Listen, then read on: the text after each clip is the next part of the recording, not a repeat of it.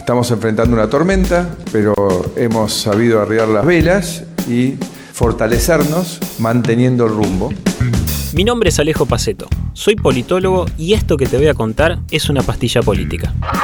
Un presidente que dijo que la inflación la iba a dominar de taquito y que era de los pavos o de los bobos del mundo. A un pibe, Elegant, creo que se llama Elegant, ¿no? Eh, un rapero. Consulta popular.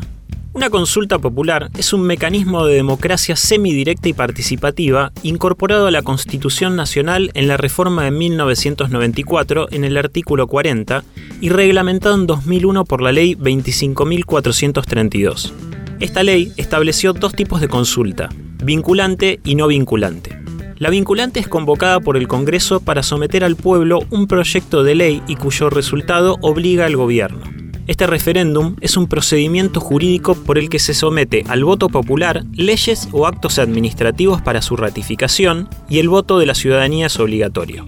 Esta será válida y eficaz cuando haya emitido su voto no menos del 35% de los ciudadanos inscriptos en el padrón electoral nacional y se convierta automáticamente en ley. Y la no vinculante, que puede ser promovida por el Congreso o el Poder Ejecutivo. Cuando un proyecto de ley es sometido a consulta popular no vinculante, si obtiene el voto afirmativo de la mayoría absoluta de votos válidos emitidos, deberá ser tratado por el Congreso de la Nación, quedando automáticamente incorporado al plan de labor parlamentaria de la Cámara de Diputados.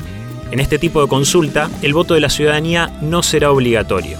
Entonces, a través de la consulta popular se le pide la opinión a la sociedad sobre una determinada ley o política, en esos casos se denomina referéndum y es de carácter obligatorio, por ende vinculante, o bien sobre cuestiones de Estado excepcionales, conocido como plebiscito, como, por ejemplo, la anexión o la cesión de determinado territorio al país.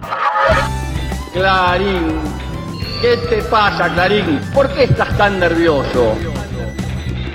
Esto fue una pastilla política.